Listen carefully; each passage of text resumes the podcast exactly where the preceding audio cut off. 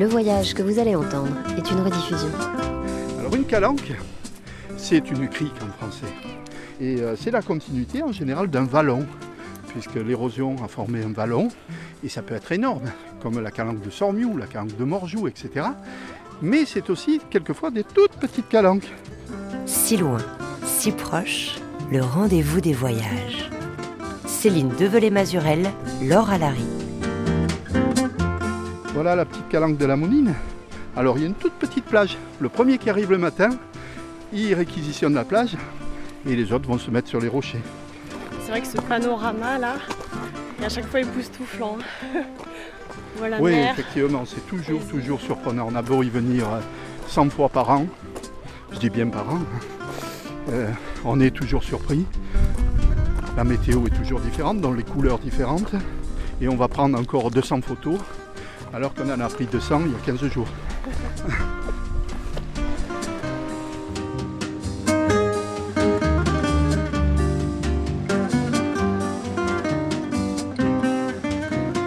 Bonjour à toutes et à tous. Au sud de la France, entre Marseille, La Ciotat et Cassis, les criques rocheuses et les vallons étroits des Calanques dessinent au bord de la Méditerranée un littoral ciselé et rocailleux, séché par le soleil et balayé par les vents. Cet écrin de nature, unique et majestueux, situé aux portes de la deuxième ville de France, frappe au premier regard tous ceux qui l'arpentent. Mais bien plus qu'un paysage ou un décor de carte postale, ce jardin de pierre, ce désert de garrigue, comme disait Pagnol, représente un patrimoine naturel sauvage, fragile, qu'il faut protéger et aussi partager. C'est en ce sens qu'en 2012, après un long processus de concertation, le Parc national des Calanques, premier parc périurbain de France, a vu le jour. Suscitant alors beaucoup d'attentes, de déceptions parfois, attirant surtout de plus en plus de visiteurs, 3 millions par an au bas. Parmi eux, des touristes, des baigneurs d'un jour, mais surtout des locaux, pêcheurs, plongeurs, marcheurs invétérés, tous amoureux de longue date du massif des Calanques.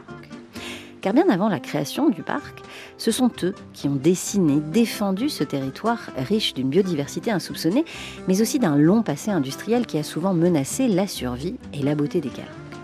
Et ce sont tous ces passionnés qu'est allé rencontrer Inès Edel Garcia pour son reportage, un reportage qui débute avec le collectif de marcheurs impénitents Les Calanqueurs, un nouvel épisode aussi de notre série de voyages dans les parcs nationaux français. C'est bon Thierry On y va Ou bien Alors aujourd'hui, donc on va, on va faire le tour du, du rocher de la Monine. Tu connais Ah Jean-Claude non, Tu je connais connais pas, je connais rien. Le rocher de, la Monine do- domine la calanque de Marseille et Vert et, euh, et la petite calanque de la Monine. Calelongue, c'est le dernier village accessible en transport en commun, mais on est déjà dans le parc. On est déjà dans le parc, c'est ce qu'on appelle pour nous le bout du monde. Les Marseillais l'appellent le bout du monde. C'est l'extrémité de Marseille.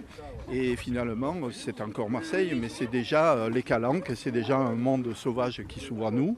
Et à partir d'ici, on peut marcher deux jours jusqu'à Cassis sans traverser une seule route. Voilà. Et on a ce contraste euh, qui se crée entre la ville et d'un seul coup, ben, on attaque ces, ces montagnes, qu'on soit escaladeur, qu'on soit randonneur, euh, qu'on soit pêcheur éventuellement ou chasseur.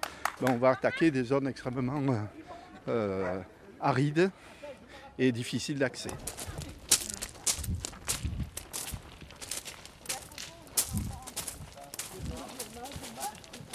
Et là, c'est une randonnée de combien de kilomètres à peu près qu'on s'apprête à faire? Alors on ne raisonne pas en kilomètres, on raisonne en heures de marche. Parce qu'on peut faire simplement euh, un petit kilomètre et avoir marché plus de 3 heures, suivant les dénivelés, etc., la difficulté d'accès. Euh, Donc on raisonne en heures de marche du point A au point B. Et on sait que là on part, il est 9h, et que l'on va revenir à peu près vers euh, entre 16h et 17h. Je vois la balise blanche et rouge, on est sur un GR.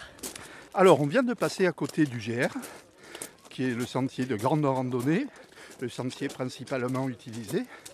Nous, on va vers des sentiers qui sont de plus en plus éloignés du GR, qui se rétrécissent, mais qui sont bien plus beaux que le GR. Bien plus de découvertes, de belles vues, etc.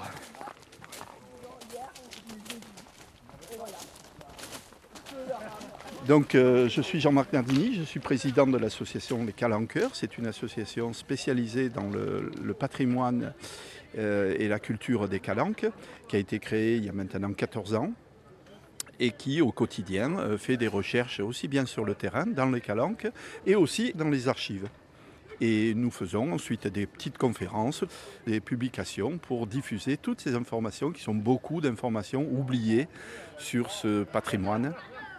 Voilà, on parle beaucoup du patrimoine euh, exceptionnel des calanques, l'environnement, les animaux, etc. Mais il y a aussi un patrimoine historique, notamment euh, fabuleux. Et vous êtes tous des enfants des calanques?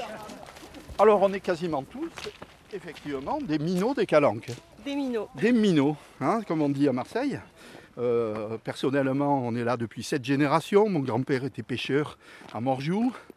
Donc c'est comme ça, en suivant mes grands-parents, mes parents, que j'ai appris à aimer, à découvrir le calanque. Pour moi, c'était mon univers.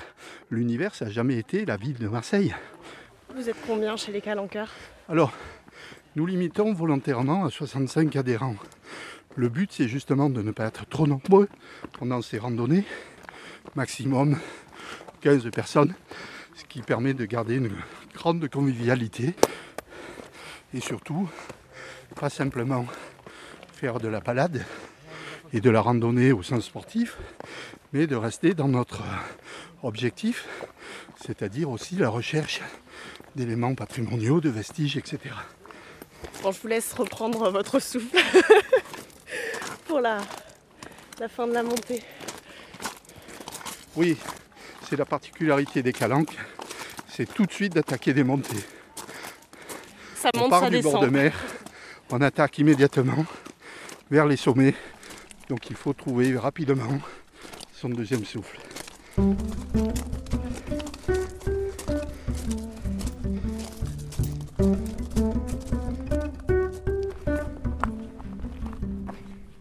Attention de ne pas glisser. Toujours, là ça va, c'est pas humide.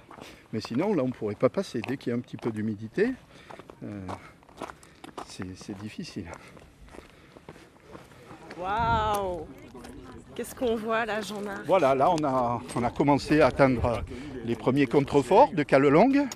Donc on voit le, sémaphore qui est en cours de rénovation par le parc national.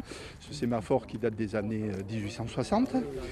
Et puis en dessous, là, le petit port de Calelongue avec des, immeubles, on voit en briques, des appartements en briques qui sont les restes de, ces euh, usines qui étaient là au 19e siècle. Il y a même des cheminées rampantes qui sont installées que l'on ne voit pas parce qu'elles sont cachées par la végétation. L'île Maire, qui fait partie de l'archipel de Riou, interdite de débarquement. Donc on peut juste faire le tour en kayak, en bateau, etc. ou à la nage pour les plus courageux avec un point qui est extrêmement important pour les plongeurs. À l'extrémité de l'île, au sud de l'île, on voit deux petits îlots qu'on appelle les Farillons, euh, où en 1907, euh, s'est euh, échoué et a coulé un, cargo qui s'appelait le Liban, qui fait aujourd'hui l'objet de, sorties de plongée extrêmement courues et dans lequel il y a eu plus d'une centaine de, personnes noyées. C'est une des plus grandes catastrophes maritimes françaises de Méditerranée. Et l'archipel du Riou, si je ne me trompe pas, est inaccessible, c'est ça à l'homme? Oui, c'est protégé à l'image du parc national. C'est une réserve naturelle. Il y a des oiseaux extraordinaires, des animaux euh, extrêmement rares. Par exemple, un petit lézard, un petit gecko, le philodactyle d'Europe, qui est unique au monde. Et tout au bout, tout à l'est de Riou, on a euh, un îlot qui s'appelle le Grand Conglu. Et c'est au pied de ce, rocher, de cet îlot, qu'on a l'avion de Saint-Exupéry qui est par une cinquantaine de mètres de fond. C'est vraiment euh, un endroit extraordinaire en matière d'histoire.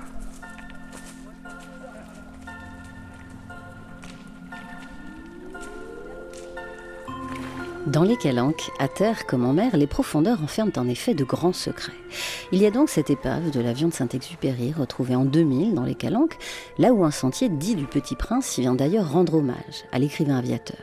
Avant cela, en 1985, c'est une sublime grotte ornée de peintures rupestres du Paléolithique qui a été découverte par un plongeur scaphandrier près du Cap Morju. Cette grotte, dite Cosquer, du nom de son inventeur, est aujourd'hui fermée au public, mais une réplique située dans le centre de Marseille a récemment ouvert ses portes. Faire découvrir au grand public la face cachée d'un patrimoine culturel, mais aussi naturel, c'est une des missions assignée à la trentaine d'agents de terrain du Parc national des Calanques. Sachant qu'en été, une vingtaine d'éco-gardes et de volontaires viennent en renfort. Autre mission de ces gardiens du parc, la première peut-être, consiste bien sûr à protéger l'écosystème fragile des calanques, sa faune, sa flore sous-marine et terrestre. Et dans le secteur Monts et Vallons de Marseille, c'est Jérémy Boisseau le responsable.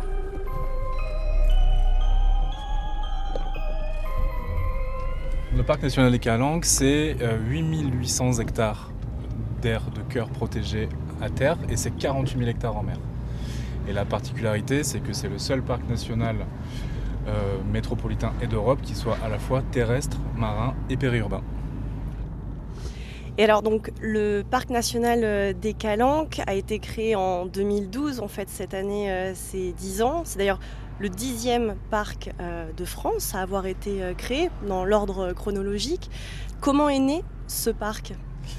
Alors faut savoir que la protection des calanques, avant que ce soit un parc national, ça a été, euh, très tôt. Euh, d'abord une mobilisation citoyenne, puisque dès les années 50-60, il y a eu des, grands projets d'infrastructures qui ont été euh, mis à mal et abandonnés parce que les habitants du coin et les gens qui pratiquaient les calanques se sont mobilisés pour, pour les faire annuler. Il y avait un projet de grande route côtière qui relierait les Goudes à, à Cassis euh, par des viaducs qui a été abandonné. Il y avait, il y avait aussi un projet d'infrastructure commerciale et, industrielle sur le plateau de l'Homme Mort qui a aussi été abandonné. Donc euh, d'abord, c'est avant tout les habitants du coin qui se sont mobilisés euh, à travers les associations pour pour les préserver. Et ensuite, à partir des années 70, une partie du massif des Calanques a été classée. Comme les bâtiments de France qui sont classés, le paysage et le patrimoine a été aussi euh, classé et protégé. Et ensuite, il y a eu une création d'un groupe d'intérêt public de préfiguration du parc national pour savoir en gros de quelle manière il était euh, possible de protéger d'un point de vue légal euh, les calanques euh, tout en arrivant à garder euh, certaines pratiques sur le territoire. À titre d'exemple, la chasse à terre est autorisée sur certaines zones dans le parc national, ce qui n'est pas le cas dans tous les parcs nationaux de France. Mais à part les gens qui vivent dans les cabanons, est-ce qu'il y a des gens qui vivent dans le périmètre du parc? Oui, oui, oui, oui. Il y a, bien sûr, on parle principalement des calanques de Sormio et de Morgio qui sont habités, mais euh, il y a toute une partie, notamment sur la partie nord, de gens qui sont en cœur de parc, et qui habitent leur maison dans des quartiers de Marseille comme euh, euh, les Trois Ponts ou Saint-Loup. Euh. Et d'ailleurs, c'est une des difficultés, c'est qu'en fait, avant 2012, ils n'étaient pas en cœur de parc, et après 2012, ils, le sont. Et donc, de fait, la réglementation qui s'applique à eux est plus drastique qu'avant, et ça peut poser des problèmes. En tout cas, ça demande un, effort d'explication sur les limites et le pourquoi du comment, et pourquoi est-ce que maintenant, ils ne peuvent plus faire ce qu'ils faisaient avant, du feu et compagnie.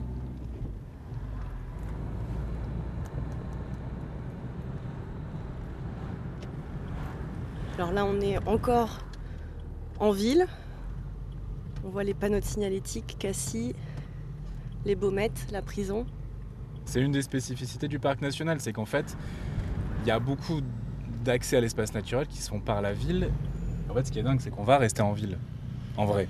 C'est que le site sur lequel on va, qui est le site de reproduction de l'aigle de Bonelli, qui est une des espèces d'oiseaux les plus rares en France, puisque c'est seulement 40 couples, en fait, le site de nidification est encore dans Marseille, puisqu'on va dans le quartier de Vaufrèges, qui est euh, la sortie de Marseille, mais le site dans lequel on va, on va passer par des maisons pour aller sur le site naturel.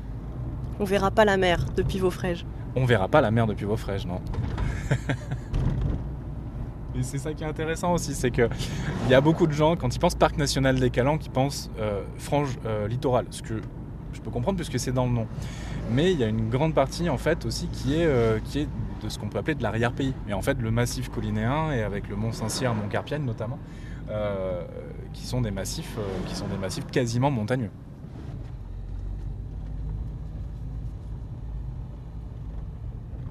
Alors là on prend une petite route escarpée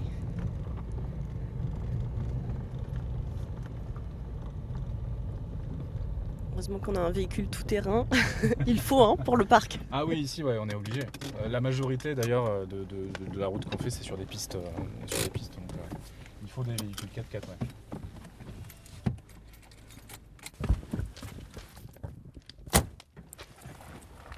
Alors dans le coffre du garde moniteur, qu'est-ce qu'on a? Waouh euh, ben Là, on est en fin de saison estivale. Donc, on a, euh, on a tout ce qui est vêtements de feu, en fait, puisque euh, on surveille aussi euh, le massif l'été par rapport au risque incendie. Donc, on a, on a les vestes au cas, au cas où on a affaire à un départ de feu. Après, qu'est-ce qu'on a On a des pelotes de réjection de, de rapaces, en l'occurrence de Grand Duc qui traînent. Ouais.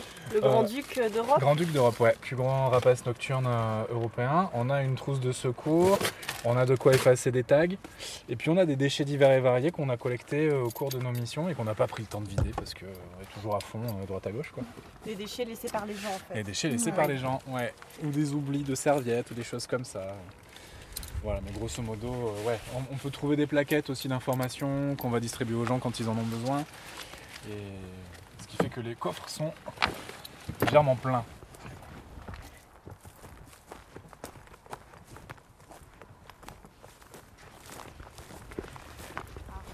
Vanessa, du coup, vous travaillez euh, toujours en binôme euh, avec Jérémy? Alors non, pas forcément en binôme. Les missions de suivi, ça peut se faire en autonomie. En revanche, tout ce qui est mission de police, c'est minimum en binôme, voire en trinôme. Alors qu'est-ce que vous, vous transportez là? Vous êtes bien chargé?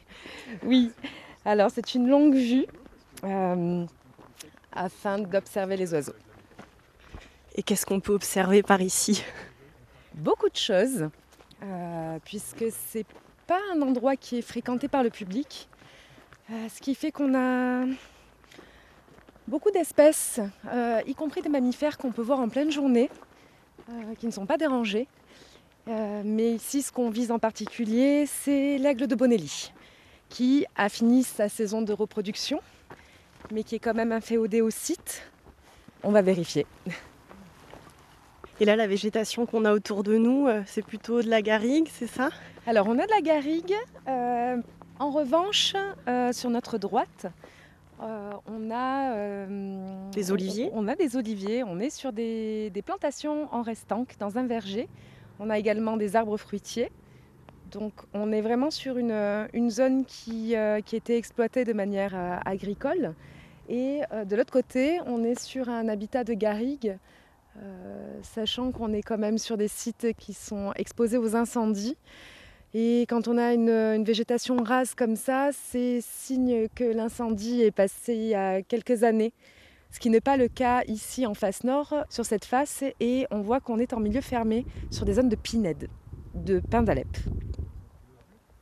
L'eau, il n'y en a pas beaucoup hein, sur le parc des Calanques. Je crois que c'est un des parcs les plus arides. Exactement, euh, on est en climat méditerranéen, donc par définition chaud et sec euh, en été. Il est censé être euh, pluvieux en automne, mais avec le changement climatique, on se retrouve avec des niveaux de sécheresse sur l'année, malheureusement. Donc très très aride et l'eau manque, oui. Qu'est-ce qu'on voit là, Jérémy, en face de nous? Un très beau panorama, mais qu'est-ce que c'est exactement? Qu'est-ce que c'est? Eh bien, c'est la muraille de Chine. Je rigole pas, le site s'appelle comme ça. D'accord. On est vraiment sur le site de la muraille de Chine.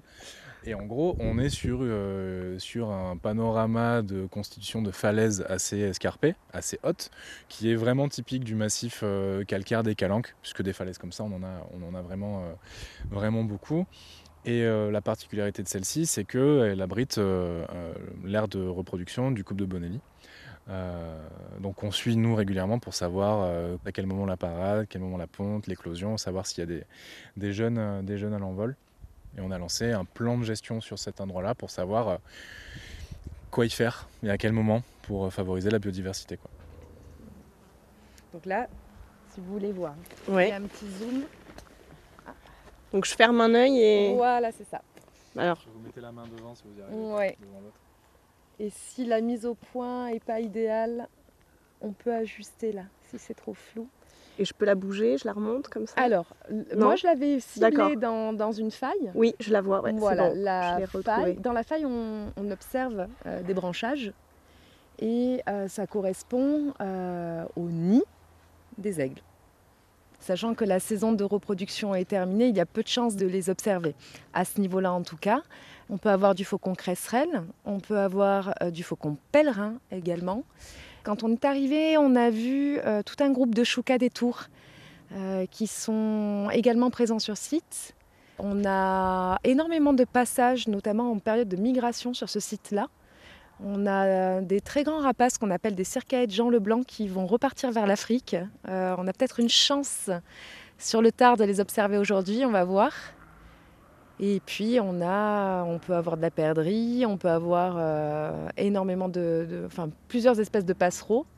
On entend des fauvettes derrière. Vous arrivez euh, à les reconnaître à leur gazouillis? Pas tous, mais on s'entraîne. Qu'est-ce qu'on entend là? Les voitures. Non, il y a eu un petit gazouillis quand même. C'est le blind test du Alors, parc on a- on a national. les- On a les choucas qui sont à droite. Il y a de la mésange. C'est les petites mésanges, les petits pioutes qu'on entend. Et les choucas qui sont loin. Qui Ça résonne, ouais. Et on a eu des petites fauvettes la aussi là. Ouais. Et un petit pouillot qui s'est posé à côté de nous euh, pendant qu'on était en train d'échanger. Comme quoi on est discret. Je vois, Jérémy, que vous avez un petit insigne euh, sur votre euh, chemisette, police de l'environnement, donc vous êtes policier également. C'est ça, c'est une partie du travail de garde moniteur, c'est ce qu'on appelle euh, inspecteur de l'environnement. Donc en gros, c'est un agent commissionné, assermenté, euh, en capacité de dresser des procès-verbaux et de faire des enquêtes, et donc de, de relever les infractions et de- d'envoyer des, des procédures au tribunal qui seront jugées ensuite.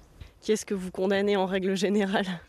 Eh bien, toutes sortes de choses. Euh, ça va de la petite infraction, petite entre guillemets, qui va être euh, le jet de déchets au sol, par exemple, euh, aux plus grosses infractions comme des travaux sans autorisation, les dépôts de déchets par des professionnels ou des particuliers qui vont pas à la déchetterie, ou, l'abattage ou les dommages amenés aux espèces protégées.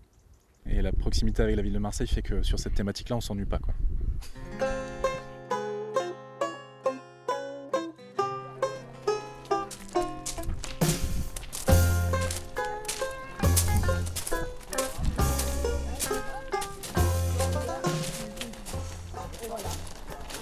Et alors derrière vous, Jean-Marc, c'est le, sommet de Marseille Vert, c'est ça? Alors, euh, pas tout de suite, là on est au niveau du Rocher des Goudes, un, un sommet euh, mythique pour tous les escaladeurs du monde entier qui viennent escalader.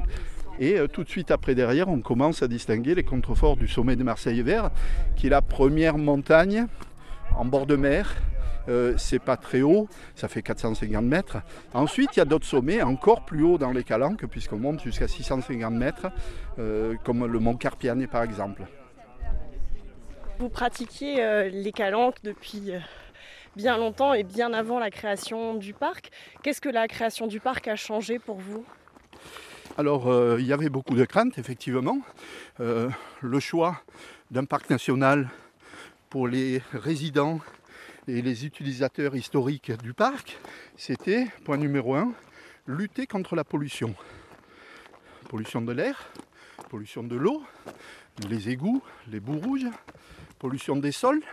Ces zones proches des Calanques sont des zones qui étaient depuis 1805 consacrées à l'industrie toutes les industries polluantes s'étaient installées autour des, calanques. Et euh, on s'est aperçu malheureusement que le parc n'a pas eu les moyens, à leur décharge, de lutter contre ces pollutions, du moins pas immédiatement, parce que ce sont des missions d'État qui coûtent très très cher, alors que le parc n'a que des moyens pour finalement maintenir une surveillance, mettre en place des réglementations tendant à protéger des animaux, la façon de pêcher, les endroits où on peut pêcher, les endroits où on peut ramasser des champignons, etc. Tout ça, c'est des, petits secrets de famille finalement. hein. Mais on va vous interdire d'en ramasser une quantité ou d'en ramasser dans une certaine zone, euh, alors que, finalement c'est quelque chose qui est pratiqué depuis des générations en générations sans que ça n'ait une, atteinte à l'environnement. Hein. C'est pas parce qu'on coupe un champignon qu'on coupe un peu de thym délicatement qu'on va abîmer la plante. Au contraire, elle va se régénérer d'autant plus. En tout cas, on voit que tous les bateaux sont de sortie ce matin. 1, 2, 3, 4, 5, 6 voiliers. Un petit bateau de touristes, on dirait, Oui, là, ou de oui, oui. Ils pêcheurs. profitent du, du petit Mistral qui se lève pour partir vers les, vers les Calanques. On va commencer à voir arriver les dernières navettes maritimes qui viennent du Vieux-Port pour visiter les Calanques qui se raréfient maintenant, bien évidemment, à partir du mois d'octobre, euh, sachant qu'en plein été, c'est une navette tous les trois minutes, euh, avec des centaines de personnes à bord, avec des haut-parleurs pour euh, commenter le- les rivages et l'histoire de ces calanques. Donc c'est un peu euh, intrusif quand on veut venir euh, euh, s'aérer, être tranquille sur un petit rocher en train de bronzer ou en train de pêcher, avec toute cette multiplication de gens qui louent des bateaux pour pouvoir visiter les calanques. Parce que le faire à pied, en été, ben, c'est dur et il fait très chaud. Voilà, il faut de bonnes chaussures, il faut de l'eau, et tout le monde n'y pense pas obligatoirement, parce que les gens pensent qu'on va arriver ici, ça va être comme à, à Euro Disney, on va trouver des boutiques, on va trouver de l'eau, on va trouver des sandwichs, etc., des salades, alors que dès qu'on a passé Calelong, on se retrouve dans une zone où il n'y a plus rien, jusqu'à Cassis, Un bout du monde. un bout du monde.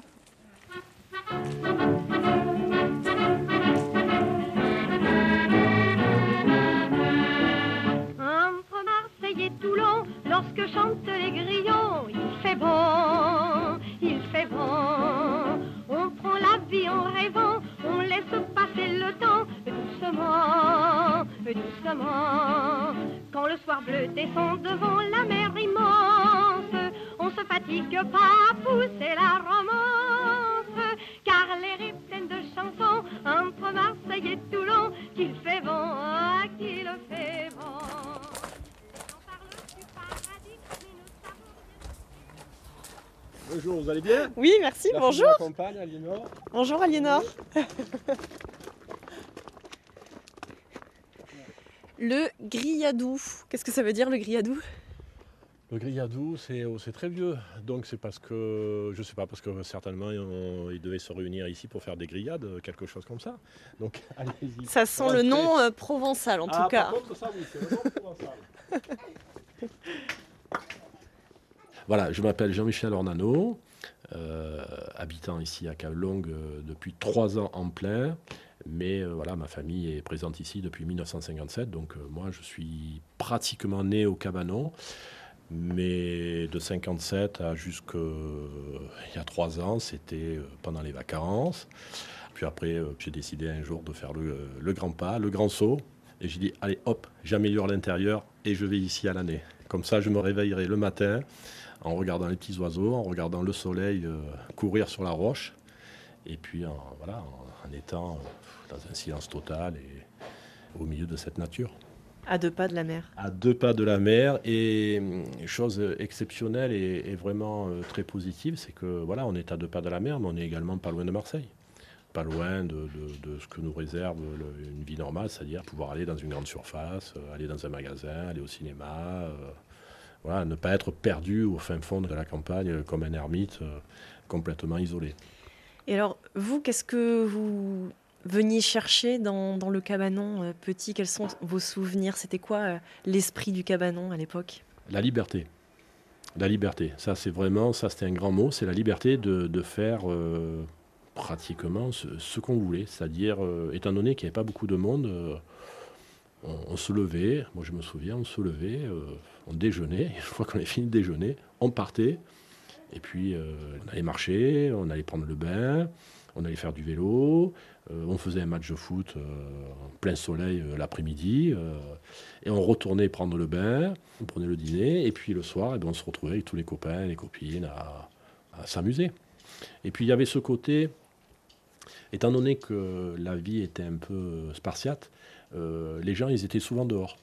Donc forcément, il y avait toujours quelqu'un qui savait où vous étiez, toujours quelqu'un, pas qui vous surveillait, mais qui vous avait vu passer. euh, Dès qu'un parent avait un bateau, soit la personne elle partait à la pêche, alors bon, de ce côté-là, elle partait euh, toute seule, mais si dans la journée elle partait euh, faire un tour en mer ou aller sur les îles, ben, elle emmenait tous les gamins de la calanque. hein. Et on se retrouvait sur les îles à, faire, les 400 coups. hein. Mais c'était vraiment ça, le mot vraiment liberté. Liberté de faire ce qu'on voulait. Et alors là, Jean-Michel, vous avez sorti l'album de photos de famille. Oui, alors ça c'est une photo, donc euh, ben, c'est quand la famille l'ont acheté en juin 1957. Bon, on peut voir qu'il n'y a pas beaucoup de végétation, mais on voit bien la, forme. Hein. Pratiquement ça n'a rien changé puisque la terrasse est ici, euh, voilà, on est là. Actuellement, la cuisine, le salon, euh, les chambres qui sont là, avec la salle de bain. Voilà, donc c'était comme ça. À l'origine, la construction des cabanons, c'était simplement euh, les gens récupéraient euh, des matériaux qui dataient de l'ancienne usine. comme il n'y avait pas d'eau, ils se servaient de l'eau de mer pour construire, pour faire une sorte de mortier avec du ciment de, de qualité, je dirais, moindre. Et bien sûr, pas d'isolation, rien. Euh, rien n'était euh, fait avec euh, les équerres. Donc, c'est pour ça que les murs sont pas trop droits. tout était fait avec le coup d'œil de celui qui s'y connaissait le, mieux. Bien sûr, tout a été arrangé pour soutenir la terre et ainsi de suite. Là, ici, c'est le port de Calelong. Ça, c'est le port de Calelong. Ça, c'est le port de Calelong. Et ça, c'est voilà, mes premières années où j'ai commencé à faire de la plongée en bouteille. Voilà, plonger en bouteille parce que bien sûr, euh, ma sœur, alors ça c'est ma sœur à l'île de Rioux, il n'y avait pas encore ce côté touristique. Le côté touristique, il a vraiment commencé dans les années, euh, je dirais, euh, oui, 1965, voilà, 65, 70. Et puis il y a eu le côté aussi, comment dirais-je, au niveau de la plaisance. Il y a eu un côté commercial pour développer la plaisance. Donc il a fallu remplir les, ports de, bateaux, mais du coup, ça a amené des gens. Et puis, euh, ben voilà, ça a fait euh, boule de neige et ça a commencé le, tourisme, cette, cette, aventure touristique. Et puis, euh, ne parlons pas avec le parc qui est arrivé, la publicité du parc, et puis ben, l'après-Covid, où les gens, ils ont eu un énorme besoin de, de s'oxygéner et puis de retrouver un peu la nature. Et à votre avis, le mode de vie en cabanon, c'est un mode de vie qui est aujourd'hui menacé? Alors, oui, c'est peut-être un mode de vie qui peut être menacé parce que je pense qu'aujourd'hui, ce qui risque d'arriver, c'est qu'on veut tout réglementer. Euh, alors même si les maisons elles sont cadastrées, euh, c'est vrai qu'on est à l'intérieur du parc. Euh, c'est vrai que l'on voudrait revenir, remettre toutes ces étendues de terrain comme à l'origine, mais ça voudrait dire tout détruire. Euh, or, le, cabanon, ça fait partie du patrimoine. C'est quelque chose qui, a, toujours existé. Alors même si, même si ça fait pas longtemps, si ça fait euh, une cinquantaine d'années ou une centaine d'années euh, pour certains cabanons. Mais oui, le, mode de vie au cabanon, il peut être menacé, oui.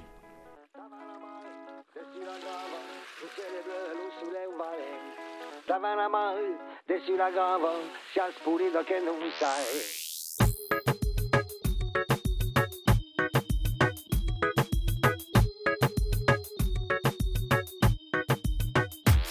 On va passer un dimanche au coude famille, entre amis, que l'on soit riche ou non. C'est un plaisir que personne ne boude. Le rêve marseillais, un soir d'été au cabanon. Oui, passer un dimanche au coude, en famille, entre amis, que l'on soit riche ou non. C'est un plaisir que personne ne boude. Le rêve marseillais, un soir d'été au cabanon. Du lundi au samedi, travailleurs et chômeurs. Tous ceux qui étudient, les honnêtes, les fraudeurs. Les papis, les mamies, les policiers, les voleurs veulent tous recevoir le fruit de leur dur labeur. Ils voudraient tous conserver quelques valeurs. Ces valeurs auxquelles Marseille a toujours fait honneur. La convivialité, la chaleur et la bonne humeur. Le rythme des Marseillais au gré des saisons, des couleurs. À l'automne, on va passer quelques belles soirées dehors. L'hiver, il faut patienter là-dessus, on est tous d'accord. Si le printemps le permet, on se promène sur le port. Mais quand arrive l'été, l'appel des goudets le plus fort, on va passer un dimanche au coude. En famille, en famille, que l'on soit riche ou non. C'est un plaisir que personne ne boude. Le rêve marseillais, un soir d'été au cabanon. Si loin, si proche, tous les voyages sont sur RFI.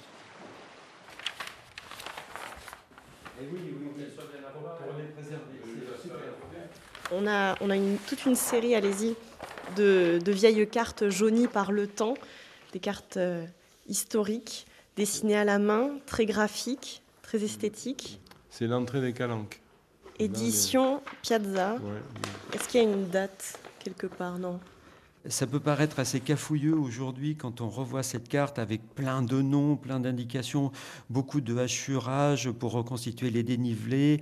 Enfin, c'est complètement fascinant de voir ça aujourd'hui. Vous voyez, la mémoire de, vraiment du massif des Calanques est ici reconstituée d'après les observations faites par l'ensemble des escures, et ça demande un travail absolument colossal. Et, vraiment, c'est vraiment très touchant de, voir cela. C'est euh, voilà, c'est la manière dont eux ont appréhendé ce massif, et c'est vraiment magnifique. Quoi. Quand ils ne sont pas en randonnée, c'est rue de la Rotonde, dans le centre de Marseille, que l'on retrouve les Excures. Et c'est là qu'est allée Inès Edel Garcia pour la suite de son reportage sur les Calanques. Les Excures ou Excursionnistes Marseillais, une association pionnière de la randonnée en France qui affiche fièrement, en 2022, son 125e anniversaire. Mais qui affiche aussi son attachement au territoire des Calanques et à la Provence plus largement. Retour dans les archives de l'association avec Patrick Fierdon et Rémi Vézian, membres des Excures. Voilà, et là on a retrouvé certains documents. Alors les, buveurs d'air, c'était le surnom des excures. Exactement, exactement. C'est Paul Rua qui était euh, libraire dans le centre-ville de Marseille, à la rue d'Aubagne, qui a eu la bonne idée un samedi de mettre sur un petit panneau que le lendemain il organisait une, randonnée euh, dans les pourtours marseillais. Et euh, c'est parce qu'effectivement il y a eu un bip succès, une société s'est créée pour pouvoir bénéficier de tarifs réduits au niveau des transports en commun. Et on était en 1897. Donc le monde associatif n'existait pas. Et en 1901, donc, du coup, la société est devenue association. Et très rapidement, elle a connu un vif succès parce que les, en dehors du, dimanche, donc les gens travaillaient. Au centre-ville, on était dans des espaces qui étaient relativement confinés, voire pollués. Et le dimanche, on partait à la campagne euh, ou dans les massifs pour, s'aérer. Donc du coup, c'était des gens qui, qui appréciaient effectivement de se retrouver en plein air et dans d'autres atmosphères de ce que je comprends, déjà dès la fin du, du 19e siècle, les calanques étaient accessibles en transport en commun. Effectivement, il y avait un tram qui parcourait le, long de la corniche de, Marseille, euh, qui parcourait une grande partie de la rade et qui permettait d'amener les gens du centre-ville vers effectivement le, point de départ des sentiers des Calanques, vers les Goudes, euh, voilà, pour être un peu plus précis, Goudes, Calelong, Montredon, enfin voilà, toute cette zone-là. Et puis on partait à l'aventure sur une journée, voire sur plus, sur deux ou trois jours, euh, pour vraiment des randonnées au long cours dans le massif. Et là, regardez, il y a euh, la calanque de Samena, la calanque de l'Escalette. Et usine, en, ruine. Et donc, c'est la trace de, ce qu'on voit aujourd'hui. Hein. Donc, il y a des endroits où on retrouve encore au-dessus de Samena, au-dessus de l'Escalette, où il y avait une usine de plomb qu'on peut visiter. Et après, vous avez un GR qui part et qui était le chemin des douanes, le chemin des douaniers que les douaniers empruntaient pour surveiller les, euh, les passages des bateaux, euh, euh, parce qu'on est juste au bord de l'eau. Par rapport à la topographie, rappelons que Paul Rua, qui a été donc à l'origine des excursionnistes marseillais, était lui-même éditeur et il a édité un nombre de fascicules assez important, je crois que c'est une dizaine, qui reprend in extenso tout le répertoire de tous les sentiers qu'il y avait à l'époque, qui reste vraiment une archive extraordinaire quoi, par rapport à, ce que l'on peut explorer aujourd'hui. Et on voit, quand on prend des vieilles cartes des calanques et qu'on prend les nouvelles cartes des calanques, on voit que certains sentiers ont disparu, de nouveaux se sont créés, euh, pour des raisons principalement de sécurité, aussi pour protéger ou préserver certains lieux euh, qui étaient surfréquentés, donc avec des risques de, ben, tout simplement de, de rupture de, certains écosystèmes qui faisaient que la nature et puis la faune et la flore disparaissaient progressivement.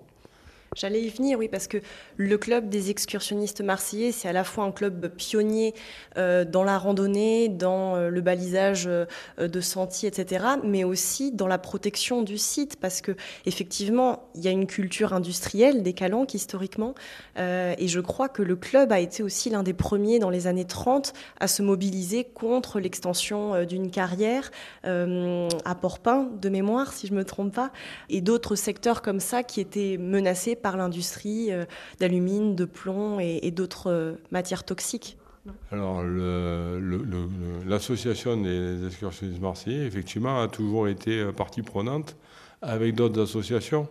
Dans les années 60, je crois, il y a eu une, fédération d'associations qui s'est créée pour revendiquer et protéger l'environnement local. Les escures ont participé il y a 10 ans, font partie des associations qui ont poussé pour que le parc devienne le parc. Alors qu'en réalité, au départ, ce n'était pas un parc. Donc, voilà, donc le, parc naturel est, né, en- entre autres, avec l'appui des escures.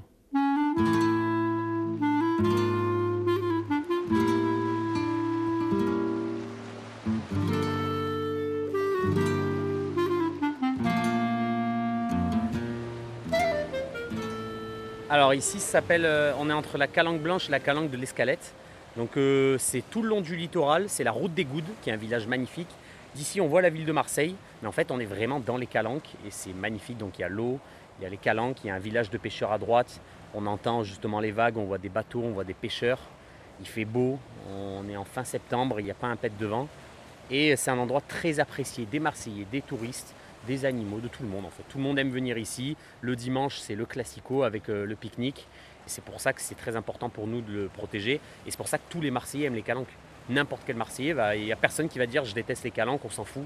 Non, ça touche tout le monde parce qu'on a tous, depuis qu'on est petit, euh, eu euh, un joli souvenir dans les calanques, une randonnée euh, assez mémorable ou alors juste un pique-nique sympa. Même pour les amoureux, c'est parfait. Pour tout le monde, tout le monde. C'est génial.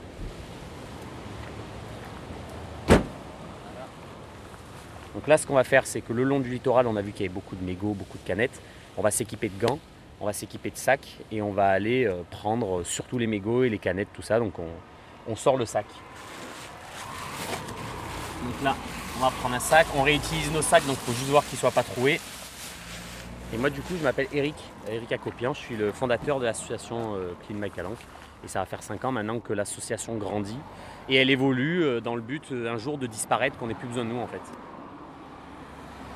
Voilà. Allez, on y go. Là, vous entendez le passage des voitures parce que c'est un endroit très fréquenté. Mais on entend aussi au fond la mer. On est vraiment en face de la mer. On est à 2 mètres. D'où l'importance de venir ramasser ici avant que ça finisse dans la mer. Parce qu'en face, la Méditerranée, c'est la mer la plus polluée du monde. Et nous, on va choper les déchets avant qu'ils finissent dans la mer. Et il y en a partout là. Et alors, euh, comment est venue l'idée de cette association Clean My Calanque? Ben, avant, en fait, moi j'étais à l'armée, donc je n'étais pas du tout dans l'écologie. C'est assez important de le préciser parce que je veux que les gens comprennent qu'on n'est pas obligé d'être dans l'écologie ou dans le métier pour se lancer. Et en fait, juste je faisais mes footings dans les calanques et à force de voir trop de déchets, j'ai appelé mes potes, j'ai dit les gars, on fait la rando tous ensemble, celle qu'on aime tous avec l'apéro, la baignade et tout. Juste on se prend une paire de gants et un sac et tout de suite mes potes m'ont suivi. Et en fait, de là, on est resté entre bandes de potes, on l'a fait ensemble, mais juste il y a des centaines de personnes qui sont rajoutées avec nous à chaque fois et on met l'ambiance, la musique, l'apéro. On a gardé cet esprit-là toujours ludique et euh, sans vouloir euh, culpabiliser les gens. Du coup, c'est vraiment assez festif. On essaie voilà, de rendre ça un peu, de dépoussiérer ça. quoi. Vous n'étiez pas les premiers à faire des opérations de ramassage euh, dans les calanques. Il y a plein d'associations qui se sont toujours mobilisées sur ces questions-là. Vous êtes une jeune association. Vous prenez en quelque sorte la relève. On prend la relève et en fait, il y, a eu- des assauts de ramassage, ça existe même avant. Il y a 20 ans, il y avait Surfrider, enfin, il y en a partout.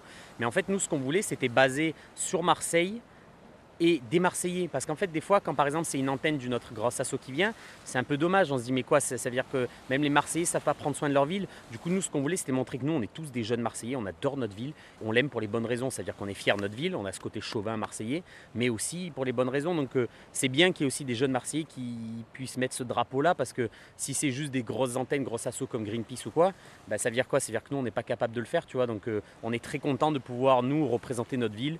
Et après, en fait, il y a une énergie folle à Marseille. Et il suffit que tu la diriges vers la bonne direction. Et là, tu déplaces des montagnes, tu fais ce que tu veux. Donc, c'est... on joue là-dessus. Et alors, vous me disiez tout à l'heure, Eric, que l'association allait vous à disparaître le jour où il n'y aura plus de déchets à ramasser. Ouais.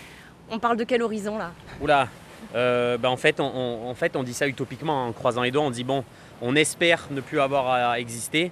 Franchement, si dans 10 ans, moi, c'est ce que je promets à chaque fois aux enfants dans les classes. Je dis, allez, je vous promets qu'une fois que vous serez adulte, ça ira mieux.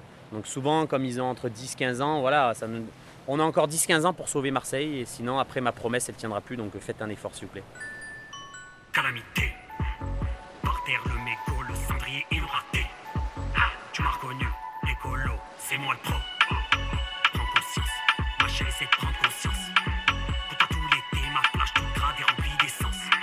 Tu veux jeter par terre, je suis exaspéré. On trouve des caddies, les calanques remplies de bouches de bébé. T'as principe, il ramasse ta merde. C'est Marseille bébé, marre des déchets. Moi j'en ramasse. Prochain arrêt Lumini, parc national des Calanques terminus de la ligne. Lumini, parc national des Calanques. Le chiffre avancé, c'est 3 millions de visiteurs par an dans le parc national des Calanques. Euh, le Frioul en, en draine une, une grande partie, je crois que c'est 800 000 si je dis pas de bêtises, donc ça fait beaucoup. Même si chacun d'entre nous, chacun des visiteurs a un comportement vertueux, la somme des visiteurs et le nombre fait que de toute façon il y a des impacts sur le milieu naturel. Des endroits un peu euh, fragiles d'un point de vue érosion comme la calanque de Sugiton, euh, c'est par endroit euh, un mètre de terre qui a été érodé par le passage des gens. Donc notre travail là-dessus c'est de beaucoup communiquer et d'essayer de, disséminer le flux des gens sur des endroits qui sont aussi beaux euh, mais moins connu, effectivement, puisqu'on a eu euh, ce que nous on appelle un peu l'effet Instagram, où euh, les gens ont voulu euh, euh, aller à l'endroit où les photos, notamment des, plus belles calanques, ont été prises, et donc on a une concentration de flux qui est énorme, alors que les gens pourraient trouver à d'autres endroits le même type de point de vue qu'ils recherchent dans ces photos-là. Il y a une grande campagne par rapport à l'hyper-fréquentation et ce qu'on a appelé le démarketing aussi, qui était de montrer la réalité des espaces naturels en période de forte fréquentation. Et puis après, il y a des tentatives d'aménagement, que ce soit par exemple ce qu'on appelle des mises en défense, euh, qui sont en gros euh, des poteaux en bois avec du fil de fer qui mettent hors d'atteinte de, des gens certaines parties de la, du territoire euh, des calanques qui nécessitent de se revégétaliser parce qu'ils ont été piétinés, ou des choses plus novatrices et plus, plus contraignantes comme le contingentement de la calanque de Sigeton qui a été expérimenté cet été et qui en gros limitait l'accès à 400 personnes par jour dans la calanque de Sugiton. Et du coup alors le parc se dirige vers quelle stratégie? Est-ce que euh, peu à peu euh, on se dirige vers le modèle des grands parcs nationaux américains où euh, il va falloir payer un droit d'entrée pour pénétrer dans un espace naturel comme celui-ci, au risque sinon de devoir finalement le sanctuariser, le mettre sous cloche? Je ne crois pas que ce soit la direction qui soit prise, puisque de toute façon, euh, l'accès à la nature est inscrit comme un droit fondamental euh, dans le code de l'environnement notamment, ce qui fait que en gros chacun a le droit d'accéder à la nature. Donc déjà de fait, ça pose une incompatibilité sur le fait de faire payer l'accès global à un territoire. L'idée, nous, vraiment la, la volonté qu'on a, c'est que les habitants, les gens qui sont aux alentours du parc national, qu'ils soient dedans ou à l'extérieur, prennent vraiment conscience de ce patrimoine-là et soient les premiers acteurs de la préservation. L'idée, c'est pas nous d'avoir à leur dire ce qu'ils ont à faire. Après, j'ai pas de boule de cristal euh, et j'aurais du mal à vous dire ce qui va en être dans les années à venir. Soit la sensibilisation et l'information marchent, ce qui fait que la pression diminue petit à petit et elle s'étale un peu dans l'année, soit il y a certains sites vraiment fréquentés qui seront contingentés ou cantonnés en fonction de la période de l'année. Mais là-dessus, euh, là par exemple sur Sugiton, euh, c'était vraiment un essai pour voir si techniquement la mesure était possible. Maintenant, c'est au conseil d'administration du parc national de prendre la décision de la continuer ou pas. Mais là, j'aurais du mal à vous dire si ça va être fait. Eh bien justement, en novembre 2022, les administrateurs du parc ont annoncé la prolongation de ce dispositif test de contingentement sur la base d'une réservation par Internet de la calanque de Sugiton. Un dispositif qui a même été étendu de juin à début septembre et pour 5 ans encore. Cette mesure, forcément, n'est pas sans déplaire aux locaux qui la jugent injuste, mais à ce jour, selon le parc, elle demeure la seule mesure efficace à même de lutter contre la surfréquentation galopante des calanques. Un dernier chiffre, avant, sur la calanque de Sugiton, 2500 personnes venaient par jour. Aujourd'hui, ils sont limités à 400. Merci à Inès et Del Garcia pour ce reportage. Merci aux calanqueurs, aux gardiens du parc et à toutes celles et ceux qui nous ont ouvert les portes de leur cabanon et guidés dans les calanques. Céline Develay-Mazurel, Laure Alary. On vous salue, chers auditeurs, et on vous donne rendez-vous la semaine prochaine pour un autre voyage, si loin, si proche.